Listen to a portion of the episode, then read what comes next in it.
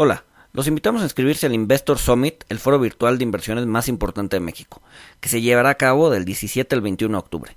Serán 10 magnas conferencias en vivo, de hora y media cada una, y participarán grandes personalidades y líderes del sector financiero. El link para inscribirse se encuentra en la descripción de este capítulo. Inscríbete antes de octubre y recibe descuentos interesantes. No faltes. Entre más cambian las cosas, más se mantienen igual. Esto lo dijo Jean-Baptiste Alphonse Carr eh, bienvenidos a Monitox, mi nombre es Luis González, CFA. Mi nombre es Walter Buchanan, CFA, eh, y pues bueno, esta vez vamos a estar hablando otra vez del entorno cripto, eh, de, lo que sucedió con, con los crypto lenders en el entorno DeFi, y quién mejor que Tomás Álvarez, quien ya ha estado con nosotros. Él es cofundador y director general de Mifiel, una compañía de firmas electrónicas, es ingeniero mecatrónico egresado de la UNAM tiene una maestría en desarrollo de producto en la Universidad de Carnegie Mellon en Estados Unidos. Y además de mi fiel, también es fundador y director de Volavit, la primera plataforma de cambio de bitcoins en México. Comenzamos.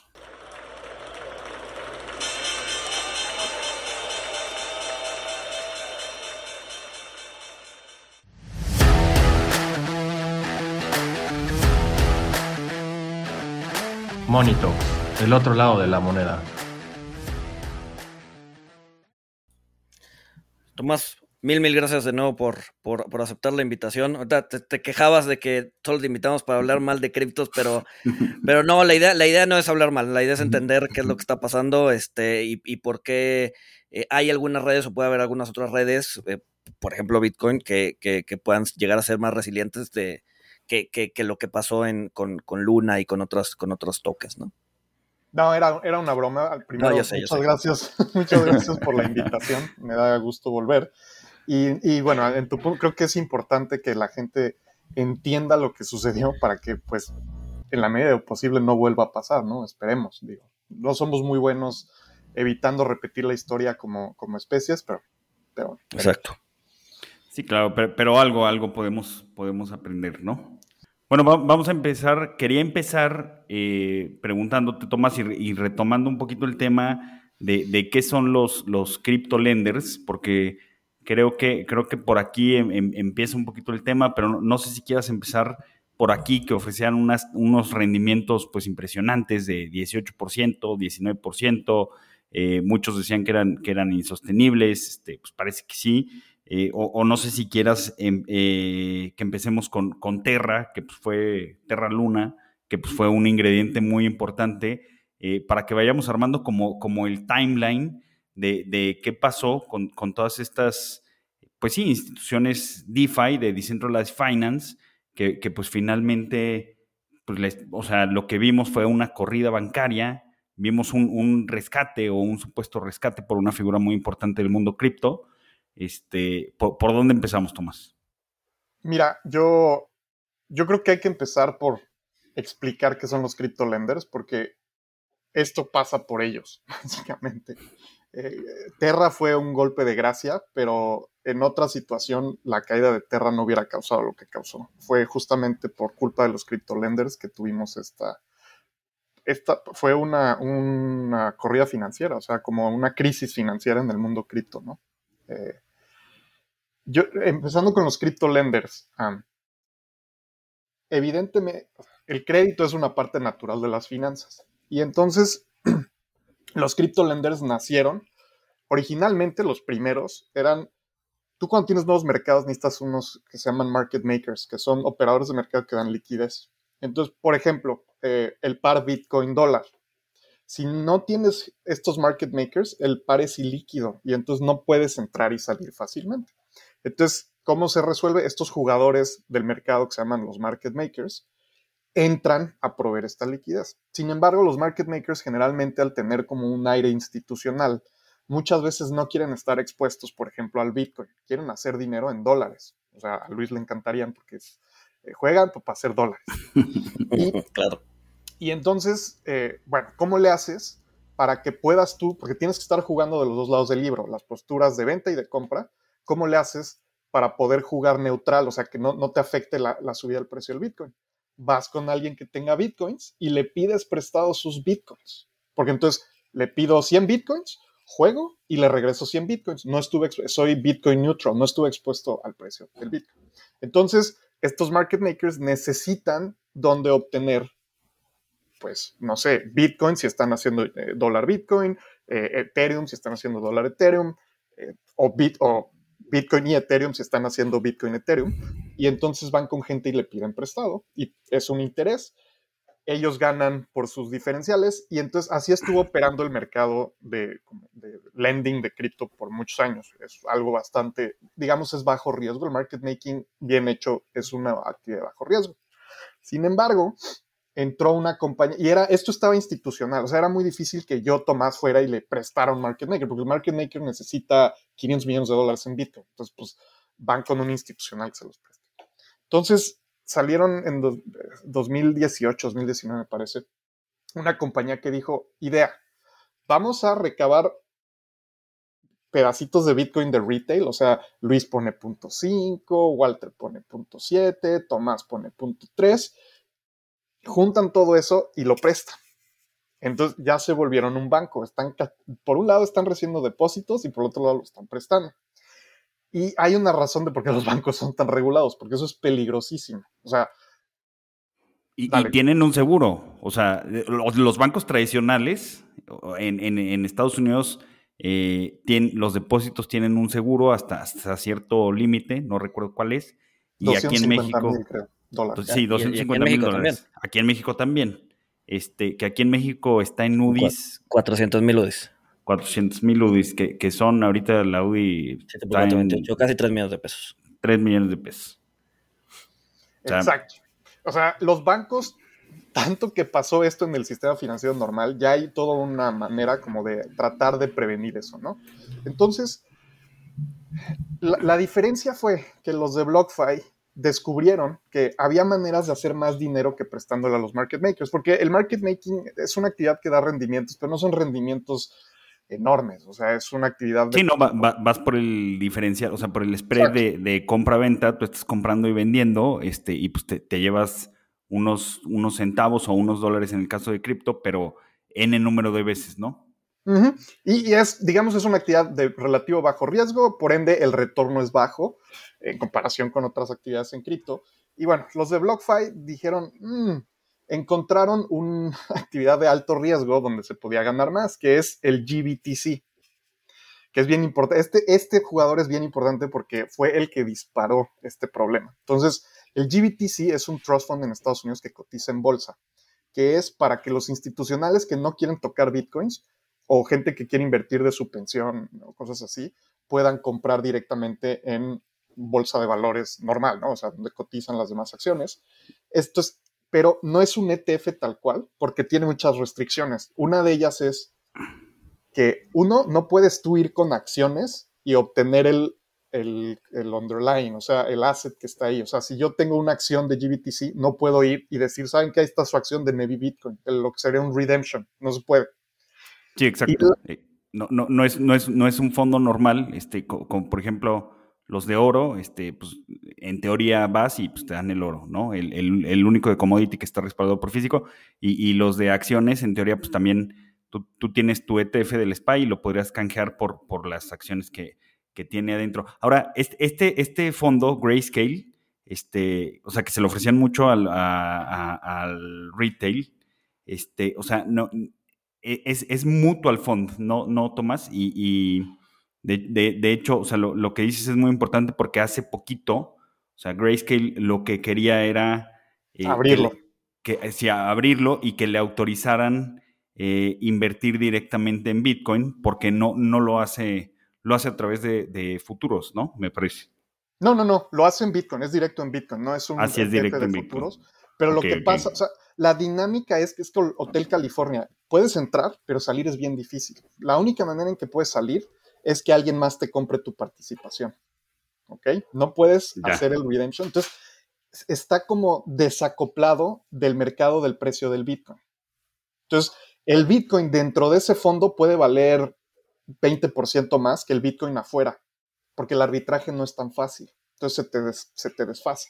Entonces, los de BlockFi, lo que pasó es que arman la compañía, piden dinero de retail y había, una, había un arbitraje ahí que podían jugar. GBTC, como estábamos en pleno bull market, estaba cotizando inclusive 30% arriba que el Bitcoin. Entonces, lo que, lo que sí puedes hacer es, como institucional, esto no es para gente, o sea, para los retail normales, tú puedes ir y decir, a ver, aquí nos van 100 Bitcoins, o sea, es un in-kind al, al, al, al, fondo, al GBTC, y luego ellos te entregan acciones y tienes un lock-up period de seis meses. Y cuando acaban esos seis meses, entonces tus acciones se liberan y las puedes vender.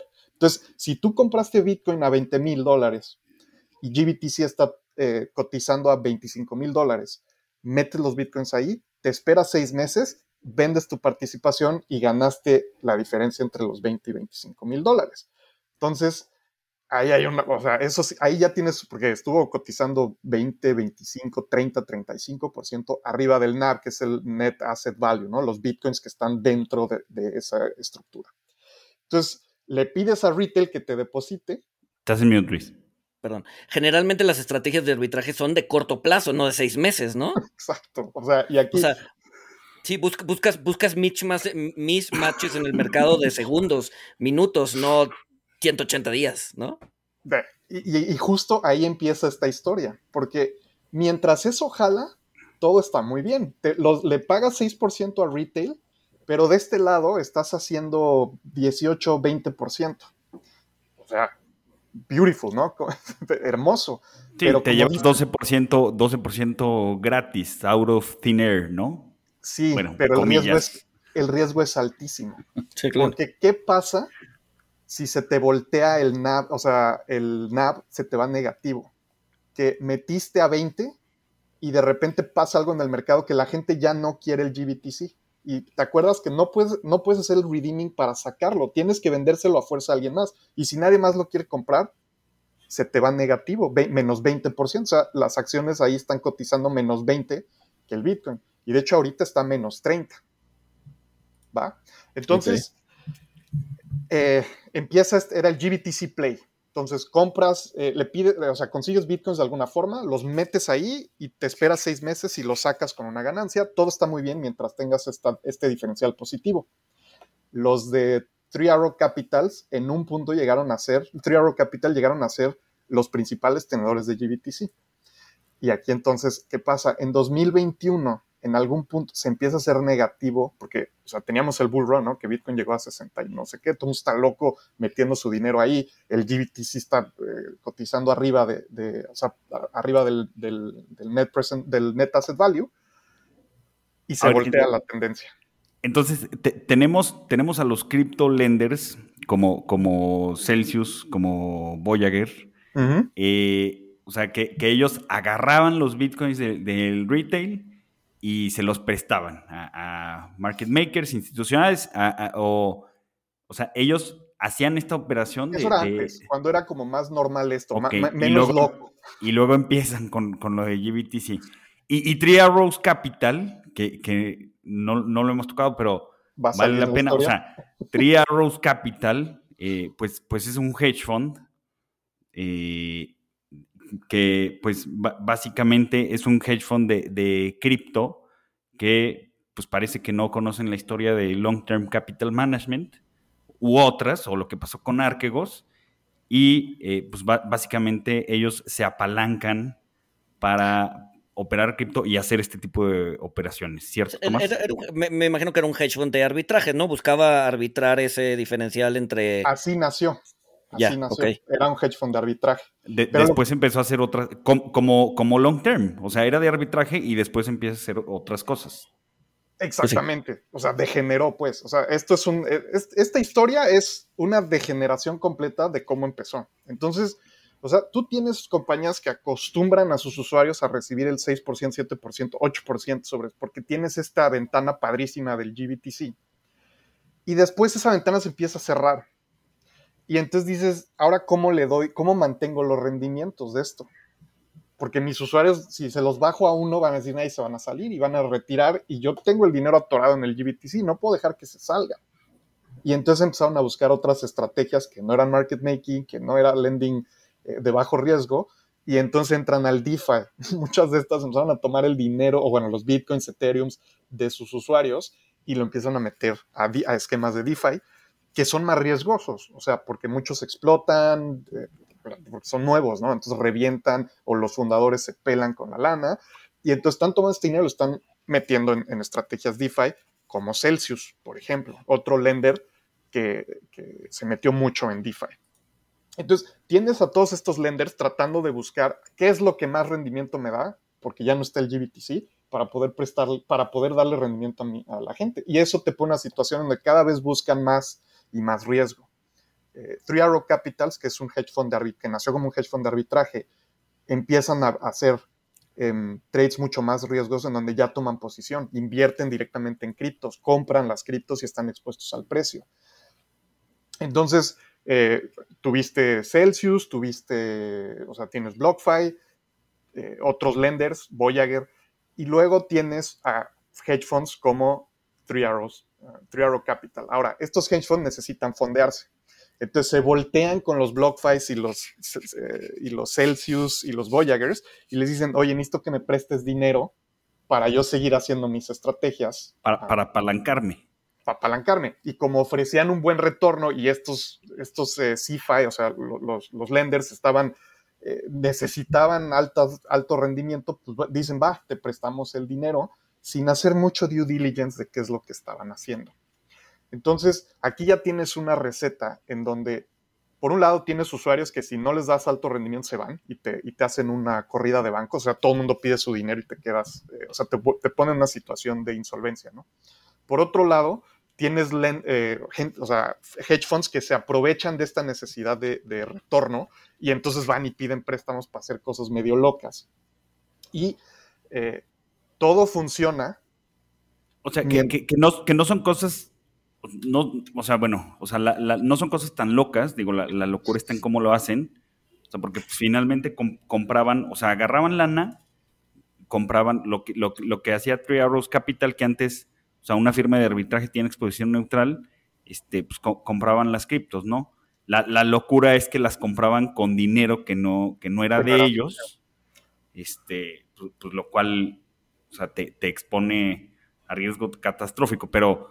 Y sin comprar este instrumentos de cobertura, porque pues tú, o sea, compras acá y metes un short en otra plataforma y estás neutral. O sea, puedes comprar y, hacer ahí estructuras para minimizar el riesgo. No lo hicieron. O sea, no lo estaban haciendo. Resultó al final que no lo estaban haciendo. Entonces, eh, todo esto, o sea, y el otro problema es, cuando tú le prestas a alguien, generalmente pides un colateral. Y por ejemplo, con los market makers, cuando esto era más institucional y se prestaba para market makers, el market maker tenía que dejar un colateral en caso de que su estrategia explotara, pues entonces te cobras del colateral y no te vuelves insolvente. Y el entendido en el mercado era que todos, las, todos los préstamos que se hacían entre todas estas compañías eran con colateral, o sea, estaban colateralizadas, sobre colateralizadas. Pero resultó que no resultó que le estaban prestando, por ejemplo, a Three Arrow, Capital sin colateral, a la palabra. Ah, ¿me prestas 200 millones de dólares? Sí, ten. Y, bueno, y los de Three Arrows Capital también están mandando eh, estados de cuenta eh, modificados y, no eran transparentes con sus finanzas. Generalmente, ¿qué utilizan de colateral? ¿Cripto o, o, qué otra cosa? Depende, o sea, si vas, puedes dejar dólares, puedes dejar cripto, un cripto ya cada compañía, cada lender en teoría tiene un eh, análisis de riesgo de, a ver, Bitcoin es altamente líquido, entonces podemos prestar con 110% de colateralización, ¿no? O inclusive puede ser 25% de colateralización si no me pagas te liquido, ¿no? O sea, lo, pero depende de la, del asset que estés, eh, que estés, sí, que estés prestando, ¿no? Porque pues, igual ese asset no es muy líquido y entonces tienes que tener ahí un premium de iliquidez si tratas de liquidar todo, pues te va a haber un, slippage, ¿no? En el mercado. Entonces, bueno, eh, o sea, la teoría es que todo estaba colateralizado, todo el mundo estaba operando bajo la idea de que estaba colateralizado. ¿Quién tenía que ver que, estuviera colateralizado? O sea, me, imagino que los lenders, o sea, los, los, lenders dijeron así, ah, te creo, te creo, Three Arrows. Sí, sí, exacto. Entonces, en teoría, cuando Three Arrows llegaba a pedir un préstamo, le debían decir, a ver, ¿cuánto quieres? No, pues 100 millones de dólares en una stablecoin. Va, déjanos X cantidad de Bitcoin de colateral para que si algo pasa, te podemos liquidar, ¿no? O sea, eh, entonces, por ejemplo, déjame 2 a 1 eh, en Bitcoin. Entonces, déjame 200 millones de dólares. Si llegamos, si empezamos a llegar a 105, o sea, el valor de los Bitcoins, en ese momento voy a vender tus Bitcoins, te liquido, me cobro mis 100 millones y ya quédate los 100 millones, pero yo ya, mi, mi hoja de balance no se queda con un hueco, ¿no? O sea, Sí, yo- claro. entonces, eh, mientras lo prestes colateralizado y tengas buenos mecanismos para, para que ese riesgo de que si, si te- no te pagan tú puedas liquidar, no debería pasar nada. Deberías estar cubierto y no te deberías volver insolvente. Pero, bueno, avancemos, ¿no? Entonces, se están prestando todo mundo, todo mundo cree que está colateralizado todo, se cerró la ventana del GBTC, se, hay- se oyen rumores de que ahora los lenders están metiéndose en esquemas más riesgosos de DeFi para obtener retornos, y sale un esquema de DeFi que se volvió una locura, Terra y el UST, que era, un, era una, una, una stablecoins algorítmica, o sea, sigue el precio del dólar, pero no está respaldado uno a uno, sino que tienen una reserva en una cripto de ellos que se llamaba Luna, que si hay mucha demanda, entonces venden, eh, o sea, si hay mucha demanda, hacen Luna para, para, para contrarrestar y si, hay, y si se está cayendo el precio, usan Luna como reserva para comprar eh, los USDs y que suban de precio y mantener el PEC, pues, ¿no? De uno a uno. O sea, lo que haría como un banco central que trata de hacer cuando tratan de defender el PEG entre el peso y el dólar, ¿no? Que Sí, sale claro. A vender dólares en, en subastas. Entonces, eh, bueno, arman esto. Esta cosa llegó, el UST llegó a tener billón, o sea, miles de millones de dólares en market cap. El, dólar sintético este. Y Luna, la, criptomoneda, también llegó a tener billones de dólares eh, de market cap. Pero lo interesante es que tenían un protocolo DeFi que se llamaba Anchor, que te daba el 20% de retorno. Tú metías USDs, o sea, dólares, y te daban 20% anual. Era altísimo. Mientras ellos te daban 20%, o sea, los otros lenders, ¿cuánto, cuánto te pagaban sobre, sobre tus cripto? O sea, ¿qué tan...? 9%. 9%. Nueve. Sí. Ok, O sea, estaban, o sea, e- ellos te pagan el doble. Sí, pero el problema aquí es que tú le, o sea, tú al lender le da, depositabas USDCs, que es una stablecoin que está uno a uno con el dólar. O sea, bueno, eh, eh, hay dólares en bancos estadounidenses. Pero ellos tomaban esos, USDC, esos USDCs, los cambiaban a USDs y los metían a 20% y te daban el 8%. Ahora, eso, tú les diste USDCs, no les diste USDs. Si USD le pasa algo, tú vas a querer tu USDs de regreso porque yo te deposité a ti dólares, no te deposité estas cosas sintéticas que tú luego usaste. Y entonces, muchas eh, lenders lo que hacían es que, o dólares, eh, o sea, les mandaban dólares cash, o normales, y los convertían a Luna, pero no te decían. No decían que lo habían convertido. O sea, tú en tu, entrabas a tu portal y ahí tú veías tus USDCs, tu- tus um, GUSDs, que son todos como dólares más, eh, digamos, serios, Ujú. pero ellos habían convertido todo a USD y estaban sacando el 20. Entonces, Pero nadie ya- lo sabía. no lo sabía la gente. O sea, había rumores, pero pues no sabías tú. Y unos que se fueron fuerte en eso fueron los de Three Arrows Capital. Ellos pidieron prestado por todos lados y compraron, creo que se hicieron 50 millones de dólares de Luna y luego muchos más millones pusieron en USD. ¿va? Entonces, ya tienes aquí un problema. Todo funciona. Y bueno, el hecho de que daban 20% de interés hacía que no hubiera, o sea, la gente hubiera demanda de USDs para que recibir los- el 20%, que fue lo que hizo la Reserva Federal cuando se salen del, del- del oro en el 71, subieron las tasas de interés al 20 para que la gente no tirara los dólares. Y así fue como Volcker, ¿no? Aquí yo creo que Luis es- Sí, Volker. Volcker defendió el dólar subiendo las tasas de interés para que la gente no se saliera corriendo. Luna estaba haciendo lo mismo, tenía el 20%, la gente, órale, tienes una alta demanda de USDs y eso te mantiene el PEG. Mientras haya demanda por USDs, lo puedes mantener al 1. Pues si, si, si hay sobredemanda, imprimes más USDs para regresarlo.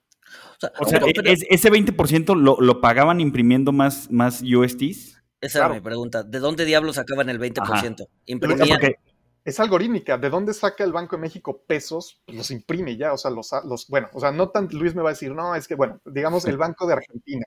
¿De dónde saca pesos para comprar dólares? Pues de- los hace y ya. Entonces USD hacía dólares. O sea, había un proceso de minting por eso es una eh, stablecoin algorítmica, no hay dólares atrás.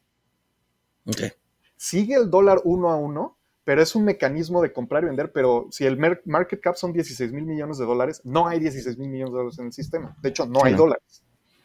A ver, qué, curioso, ¿no? O sea, el cripto empieza, este, digo, ¿te acuerdas de este mensaje de, Satoshi en, el primer blog minado?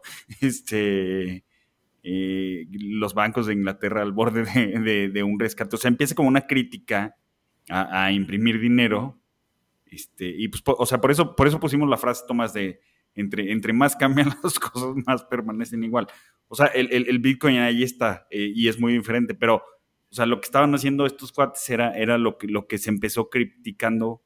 O sea, cripto empieza como, como una crítica hacia esto y estos cuates empiezan a, literal a, imprimir criptos de la nada. Sí, es que yo te diría ahí que eso no es cripto. O sea, el Bitcoin lo que tiene es que nadie puede imprimir más. Ese es justamente el punto. Y estas criptos puedes imprimir las que quieras y pues eso qué, o sea, los vicios que tenías en el sistema que existía, pues te los trajiste al nuevo sistema y solo es, es lo mismo, pero mucho menos transparente y regulado. Entonces va a acabar en tragedia, evidentemente, y es lo que pasó, acabó en tragedia. Entonces, o sea, tienes estos lenders que deberían haber prestado con colateral, pero como no son bancos, pues no tienen esa supervisión de que estén prestando, que, sí estén colateralizados. Eh, tienes a estos usuarios que ya se acostumbraron a recibir 7% y lo ven normal y dicen, ay, sí, que pues, sin riesgo, ¿no? Y sin hacer nada, échamelo.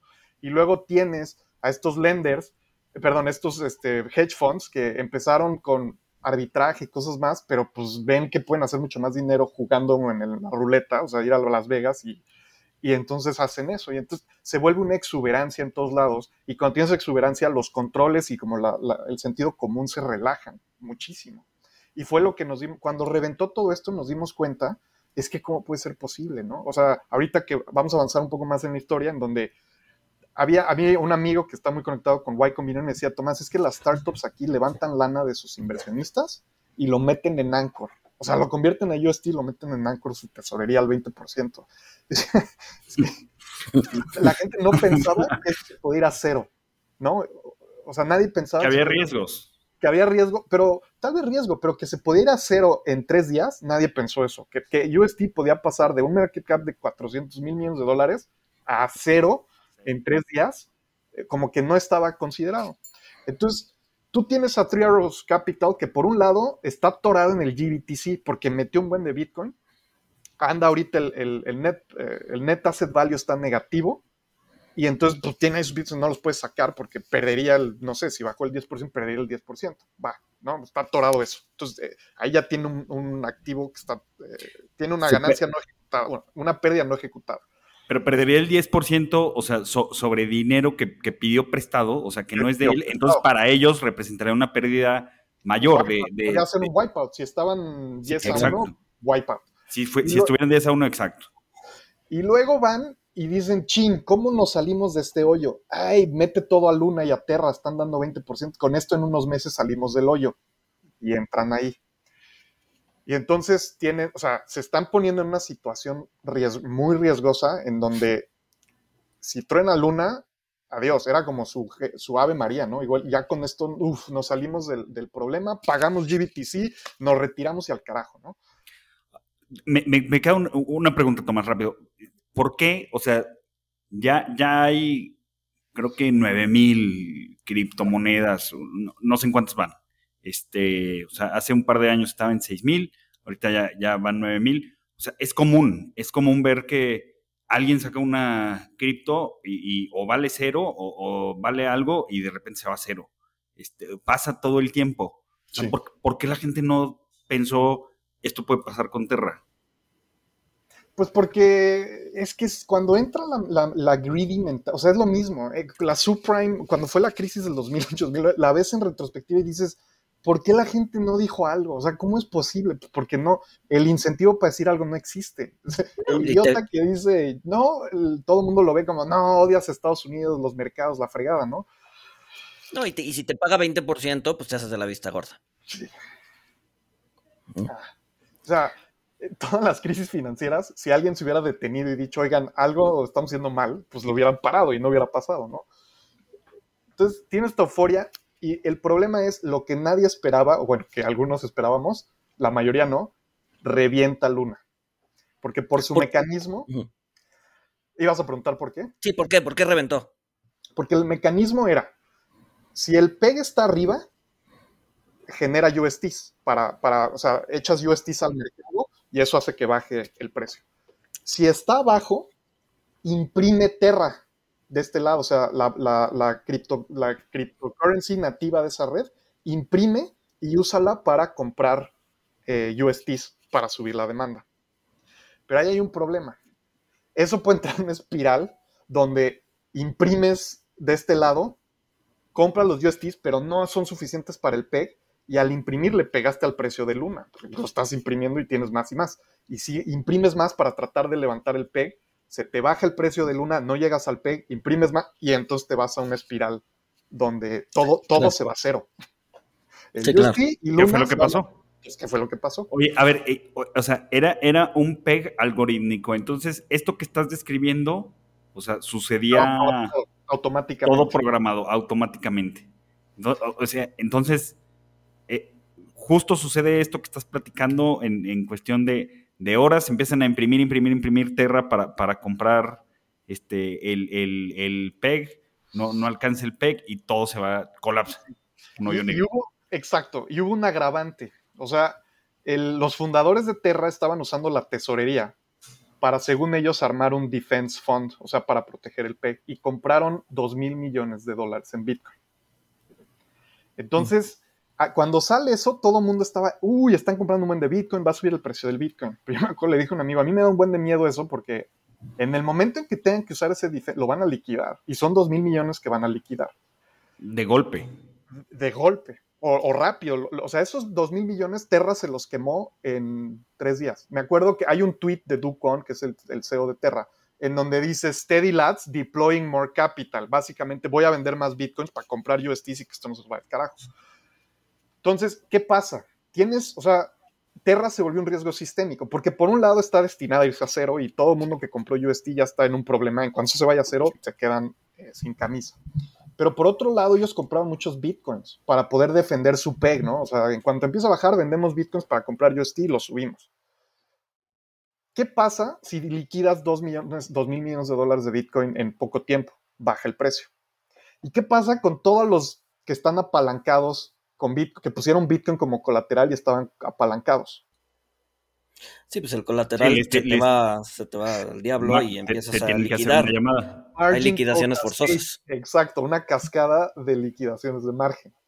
Entonces, aquí, y esto es rumor y no está probado, pero con análisis de blockchain, hubo un jugador que hay, al- o sea, algunos están nombrándolos, no voy a decir porque son rumores, pero que vio esto y dijo, "Ah, de aquí soy, ¿qué voy a hacer? Voy a abrir un short en Bitcoin y voy a abrir un short en Luna y UST y lo voy a mantener suficiente para obligar a Ducon a liquidar esos bitcoins y liquidando los bitcoins, cazar este margin, call cas- eh, margin call cascade para mandar. Y el bitcoin, cuando pasó eso, se fue, o sea, empezó a bajar rapidísimo. 10 Sí, se cayó 30%, ¿no? En, Sí, en- en- sí, bajó 10 mil dólares en, en días, ¿no? Que básicamente es como rompieron el Banco de Inglaterra. O sea, a Ducon. Eso te justo te iba a decir, o sea, tenemos un criptosoros. Sí, le, le- le hicieron el breaking de Bank of England, pues aquí fue breaking the Bank of Duquon. Se le hicieron igualita y era lo que iba a pasar. Entonces, bueno, se junta todo esto y revientan Bitcoin por un, o sea, obligando a Ducon a, a defender su cochinada esa, hacen que, que el Bitcoin baje y causan un problema, o sea, el, el premium de GBTC todavía se va más negativo, porque cuando el Bitcoin está cayendo, pues la gente se quiere salir de ese fondo y como la única manera de salir es que la gente, alguien, alguno te quiera comprar el dip, el buy the dip. Cuando está cayendo rápido, la gente quiere buy the dip es poquita, solo como yo, por ejemplo, sí, yo siempre buy the dip, pero somos pocos. Y pues entonces se te va todavía más negativo por los bitcoins están cayendo, se te está desplomando Luna. ¿Y qué pasó? Three Arrows revienta. Ya no tiene dinero. O sea, su posición de 650 millones de Luna, una semana después valía 300 dólares. Imagínate. No, bueno. No, bueno. Luis quería comprar, Luis quería comprar este. Yo, yo, intenté comprar Luna, pero no. Todo a Luna. ¿Eh? Todo a Luna. Sí, exacto. Tienes a, uno de los principales eh, deudores del mundo cripto absolutamente insolvente. O sea, no parcialmente wiped out. De tener ellos un balance sheet de 3 mil millones de dólares, una cosa así, tienen, o bueno, 300 dólares que les quedaron de Luna y que quedó muerto. Y sus GBTC, sus acciones de GBTC, pero con el premium y seguro apalancados también seguro ya valía cero. ¿Qué pasa? En un mundo normal, donde, donde todo mundo hubiera prestado colateralizado, revienta Three Arrows, el colateral que tenía lo liquidan todos los lenders y se cubren y no pasa más. Pero no fue el caso. De repente se empiezan a tambalear algunos, hay rumores, ¿no? ¿no? Que esté, yo me acuerdo, está insolvente tal, está insolvente tal, está insolvente y dices, híjole. O sea, el hecho de que haya rumores ya te pone nervioso. Truena Voyager, que Voyager era un lender que cotizaba en bolsas, me el favor. Le prestaron a Three Arrows sin colateral como 300 millones de dólares. No, ya no tenemos para pagar. Híjole prestaron sin colateral, ¿no? Voyager, bancarrota. Que, que, primero, o sea, primero lo que empiezan a hacer estos lenders es que congelan los retiros, ¿no? O sea, lo este primero que tienes que hacer es que la gente no sepa, ¿no? Porque pues, estás insolvente, pero no sí. que la gente sepa. Sí, pero cuando, pero cuando la gente sabe y les empieza a, retirar, cuando empieza a correr el rumor, o sea, cuando empieza a ver la, la corrida cripto, o sea, estos cuates antes de, de declararse insolventes y, en quiebra, o sea, lo, que hicieron fue congelar, congelar los, los retiros, ¿no? Para, para tratar de, o sea, patadas de ahogado. Y, el, y, el, tema es que en este bank run no puedes, o sea, pues todo el tiempo estás abierto. O sea, por lo menos en el bank run normalito, pues puedes decir, o sea, el gobierno puede decir, ah, pues me voy a inventar un holiday de una semana. Y los bancos cerrados durante una semana y nadie se puede formar el banco y nadie saca su dinero hasta que resolvamos la bronca. Aquí no, cabrón. Aquí tienes que decir abiertamente, te congelo el retiro. Sí. Y, me acuerdo porque, o sea, fue, fue una semana pesada porque yo tengo varios amigos que tenían eh, loans, o sea, tenían, habían dejado colateral en algunos de estos lenders para pedir un préstamo y comprar un coche, lo que sea, porque fiscalmente es una estrategia mucho más buena que vender los bitcoins, ¿no? Porque la deuda no es un ingreso. Entonces, a todos les mandé mensajes de WhatsApp. A ver, si tienes deudas pendientes, o sácate, o sea, o sea, liquídalas y sácalas, o trata de refinanciar con una de las que se ven sólidas y que está difícil que se caigan. O sea, pide allá, presta acá, saca tu colateral y, va, y vete, ¿no? Afortunadamente, la gente que conozco, nadie perdió, todos salieron en el momento, pues, o sea, todos nos salimos. Yo también juego en algunas, muy poquito, pero en cuanto a ir, vamos. Entonces, eh, truena Voyager, pero todas las criptolenders están teniendo bankruns porque ya no sabes, o sea, tronó Terra, eh, perdón, tronó Terra, se lleva a Three Arrows y ahora ya nadie sabe quién está andando desnudo, no sabemos, o sea, BlockFi pues, podría ser, igual y prestaron sin colateral. Entonces, todo el mundo, a todas las plataformas que tenían, que son decenas ya, empiezan a sacar, ¿no? Entonces, truena Voyager, Celsius, truena, que también esa fue muy, porque el, director de Celsius a tres semanas, no, estamos perfectamente bien y tres semanas después saben que quebramos. Eh, sí, que, el, director de Celsius este, decía, ¿no? Los bancos no son tus amigos. Sí. Este, pues, Celsius tampoco es tu amigo. sí, el de Celsius, este director, yo me acuerdo, está medio loquito compa. Pero bueno, dijo, dijo que él inventó el, el VoIP, o sea, eh, y después eh, hubo ahí uno de Singapur que se llama uh, Hold, On Out, de Singapur, que ellos había, leí una, yo leí un artículo en donde analizaban sus carteras y habían, eran los que estaban convirtiendo USDCs de sus clientes a USDs y metiendo los tronos, volvieron insolventes. También decían, no, estamos bien, y eventualmente mandaron un correo diciendo, ¿saben qué? Somos insolventes, vamos a entrar a, al equivalente de bancarrota Chapter 11 en Singapur, ¿no? Bien, revientan. BlockFi, había muchos rumores de que iba a reventar. BlockFi se salvó, no reventó, pero su valuación de 3 mil millones de dólares, una cosa así que habían levantado, ahora su, el rescate fue una valuación como de 200 o 300 millones de, dólares, creo. perdieron 10. 90% de caída.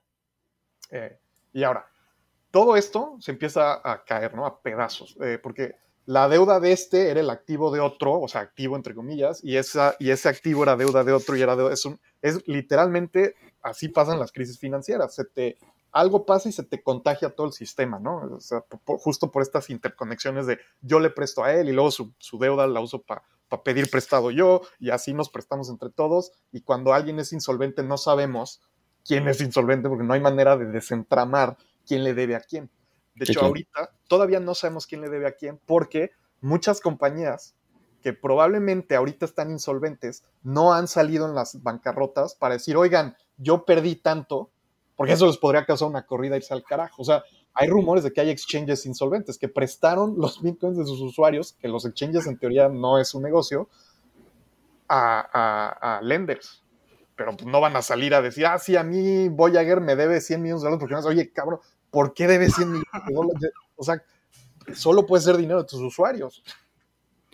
O sea, a ver, esto, esto pasó ya hace, o sea, entre... Marzo. En, mayo, ¿no? O sea, todo, todo, reventó en mayo, o sea, y em, empiezan a congelar retiros y las quiebras en junio, julio, o sea, ya tiene un rato. O sea, y todavía no sabemos, y, pero a ver, no, es que. Pero a ver, eso, eso es normal, güey. O sea, acuérdate, acuérdate en la crisis del 2008. O sea, sobre todo en el caso de Europa, o sea, Europa se empezó a problemar porque salieron a decir, este, pues tenemos bronca subprime y pero hasta el 2011. Sí, sí, sí. O sea, digamos que la secrecía es normal tanto en el sistema financiero este, tradicional como en las criptos, cabrón. ¿No? Porque nadie quiere decir, ah, ellos estaban nadando sin calzones. ¿No? Sí, sí, pero, me, o sea, me imagino, o sea, fíjate, e, es que justo eso, eso iba, o sea, si, si la de Europa, o sea, empezaron a salir los trapos sucios hasta, hasta 2011 y después, o sea, todavía después de 2012, o sea, cuatro años después, este, o sea, me, me imagino que en el mundo, que en el mundo cripto, o sea, que en el, o sea, puede, puede haber todavía más secrecía. O sea, entonces, entonces o sea, lo que iba es, a lo mejor es probable, o sea, yo, yo les había prestado a Tria Rose, pero pues no digo nada. Y, mientras no tenga que decir, mientras no haya forma de que me liguen a eso, este, pues, o sea, sigo, sigo, sigo subsistiendo, ¿no? A ver, a ver si por suerte, pues le puedo dar la vuelta a esto, o a ver si puedo continuar hasta, hasta que truene y a lo mejor voy a aguantar 10 años, ¿no? Y a lo mejor cuando truene, ni se va a saber que troné por, por eso, porque nunca. Eso, y eso me, lleva, eso, eso me lleva a la, pregunta: ¿cuál es el state of the union ahorita? ¿no? ¿Dónde, están, dónde está parado? O sea, ¿sigue habiendo riesgos sistémicos? Eh, ¿Podemos ver otra vez un, un, caídas así en masa como las que vimos en marzo?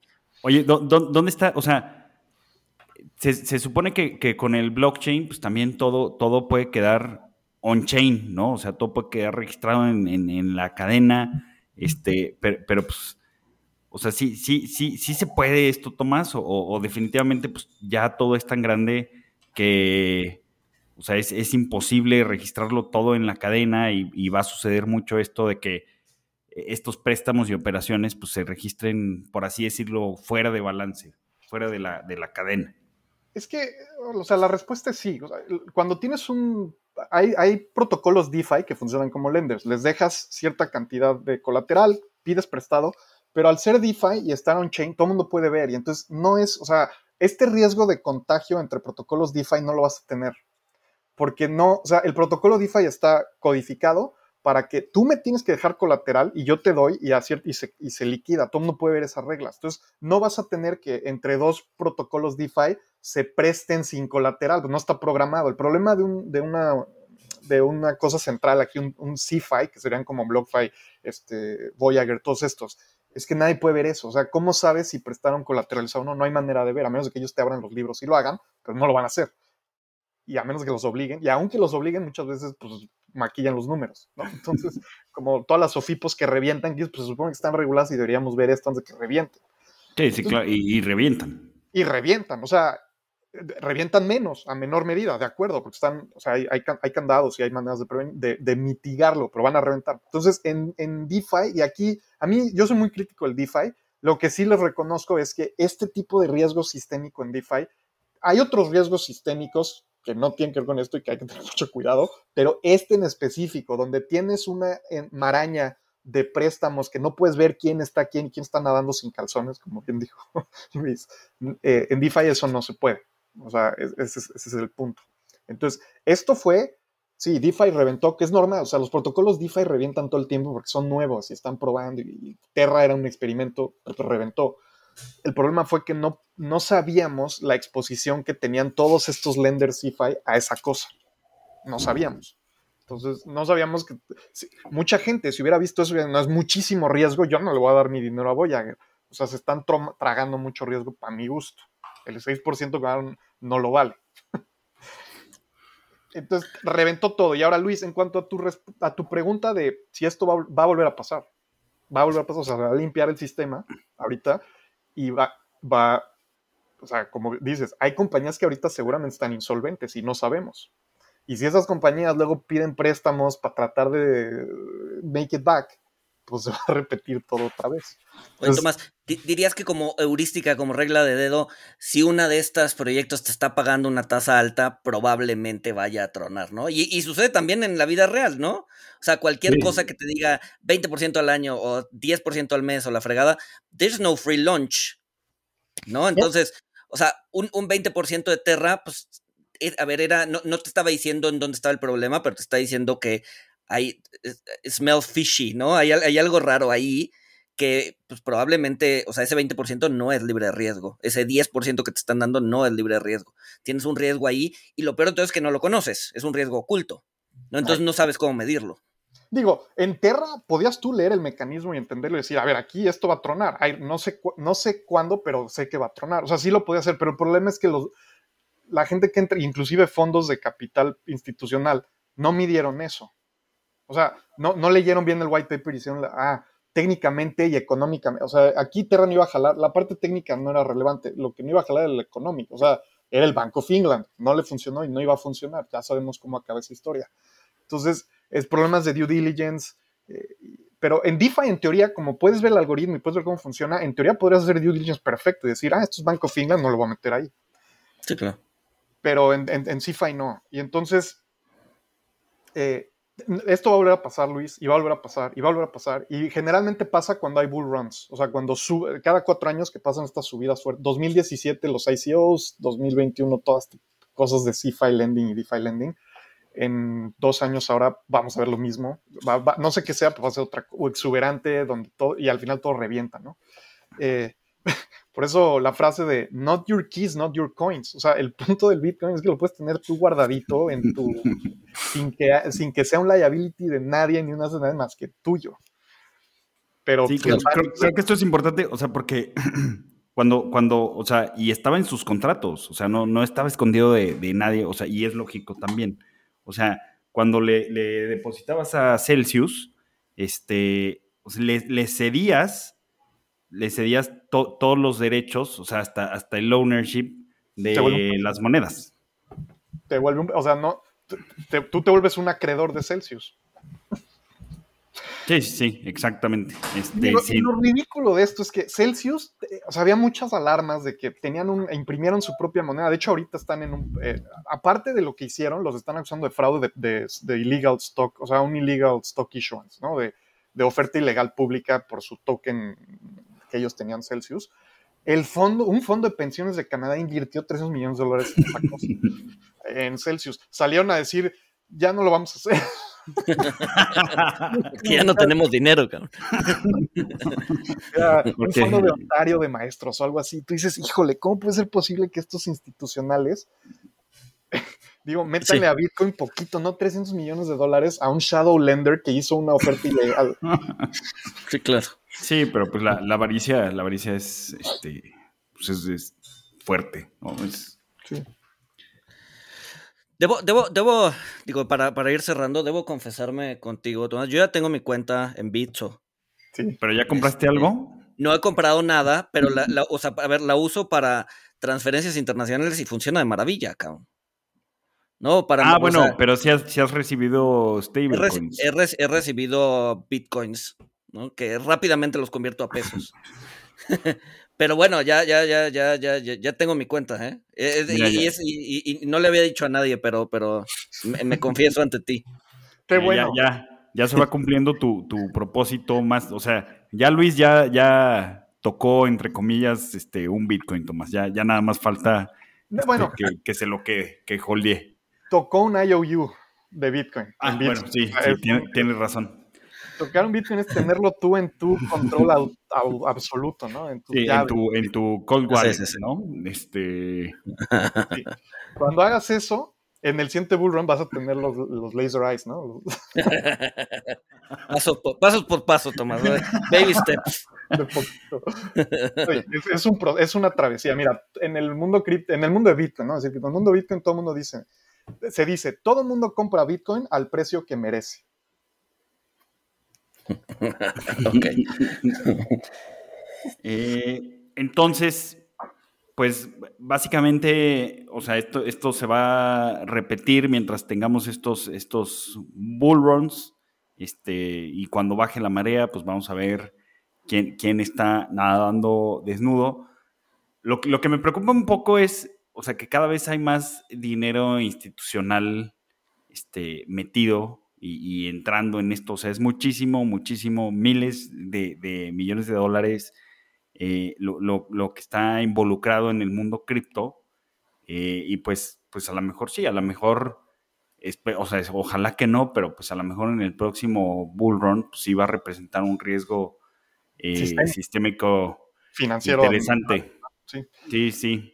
Que, que, lo que estoy viendo, Tomás, es que hay, CME ya, va a sacar este, opciones, creo que ya hay opciones de, Bitcoin, este, va a sacar opciones sobre, de, Ethereum y de esto. Y pues esto, o sea, aunque, aunque Bitcoin, o sea, Bitcoin se, se ve afectado como, o sea, con daño colateral, o sea, el, Bitcoin siempre va a estar ahí, pero como, como lo utilizan como, como colateral o para este, como respaldo para algunos proyectos, este, pues pasa, pasa lo que escribiste, ¿no? A, la hora de que, de que tienen que salir a liquidar esas posiciones, pues, pues tienes un liquidity shock este, y, pues tienes como fluctuaciones importantes en el precio el Bitcoin es este el blue chip, entonces se lo cargan. O sea, siempre que estas cosas revientan, se cargan al Bitcoin de, por medio, porque es, el colateral y pues liquidan y vámonos. O sea, Tomás, como, como última pregunta, ¿qué papel jugó,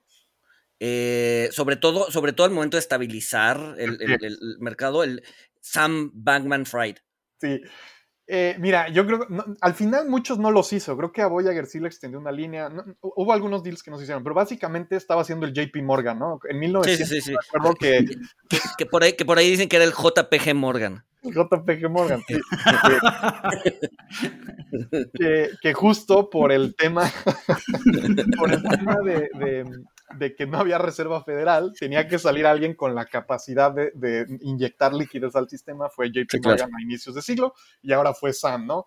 El problema es que Sam tiene mucho menos municiones que JP Morgan eh, en ese tiempo, entonces pudo darle extensión a algunos, pero al final Voyager pues está en...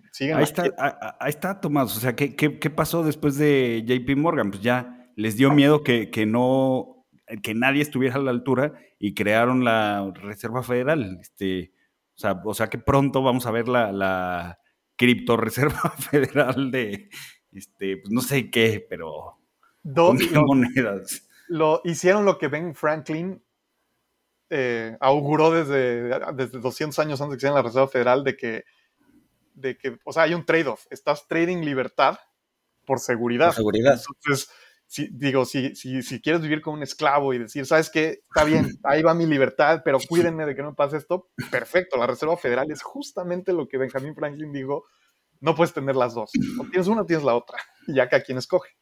Sí, claro. Ah, pues bueno, muy, muy, muy interesante, este, muy interesante cripto, criptosoros, este, JPG Morgan. Este, Ajá, JPG Morgan. y pues bueno, este, o sea, eh, una plática muy interesante y, pues ahí está, ¿no? Digo, voy a repetir la frase de, inicio, entre más cambian las cosas, más se mantienen igual, este, porque, pues bueno, creo, creo que queda, queda muy claro cómo, cómo toda esta revolución cripto pues terminó igual que muchas corridas, que una corrida bancaria. Y, al final del día no somos tan complejos, o sea, hicimos el sistema financiero tradicional y el sistema financiero cripto, pues es, también, o sea, tiene sus características. Somos, somos, o sea, al final del día nos movemos por dos cosas, miedo y, este, y avaricia, cabrón, ¿no? Entonces, la avaricia termina siendo lo que nos termina destruyendo y el miedo es lo que pues sí, o sea, más bien termina, termina llegando todo a, pánico, ¿no? Para después empezar otra vez. Entonces, la, verdad es que somos, somos organismos bastante simples, ¿no? Si, si tú pones los mismos incentivos y a los mismos jugadores y haces una corrida, va a acabar igual. Y, los, y lo repito, va a acabar igual y así. Entonces, mientras los incentivos sean los mismos y los jugadores seamos los mismos. los jugadores sean los mismos. Este, no, va, o sea, va a pasar y va a pasar y va a pasar. Exacto.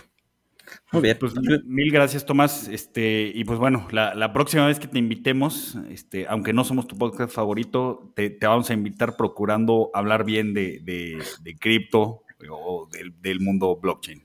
De hablar algo bonito, como Luis y sus transferencias internacionales bien fáciles, por ejemplo. Exacto, por ejemplo. Exacto.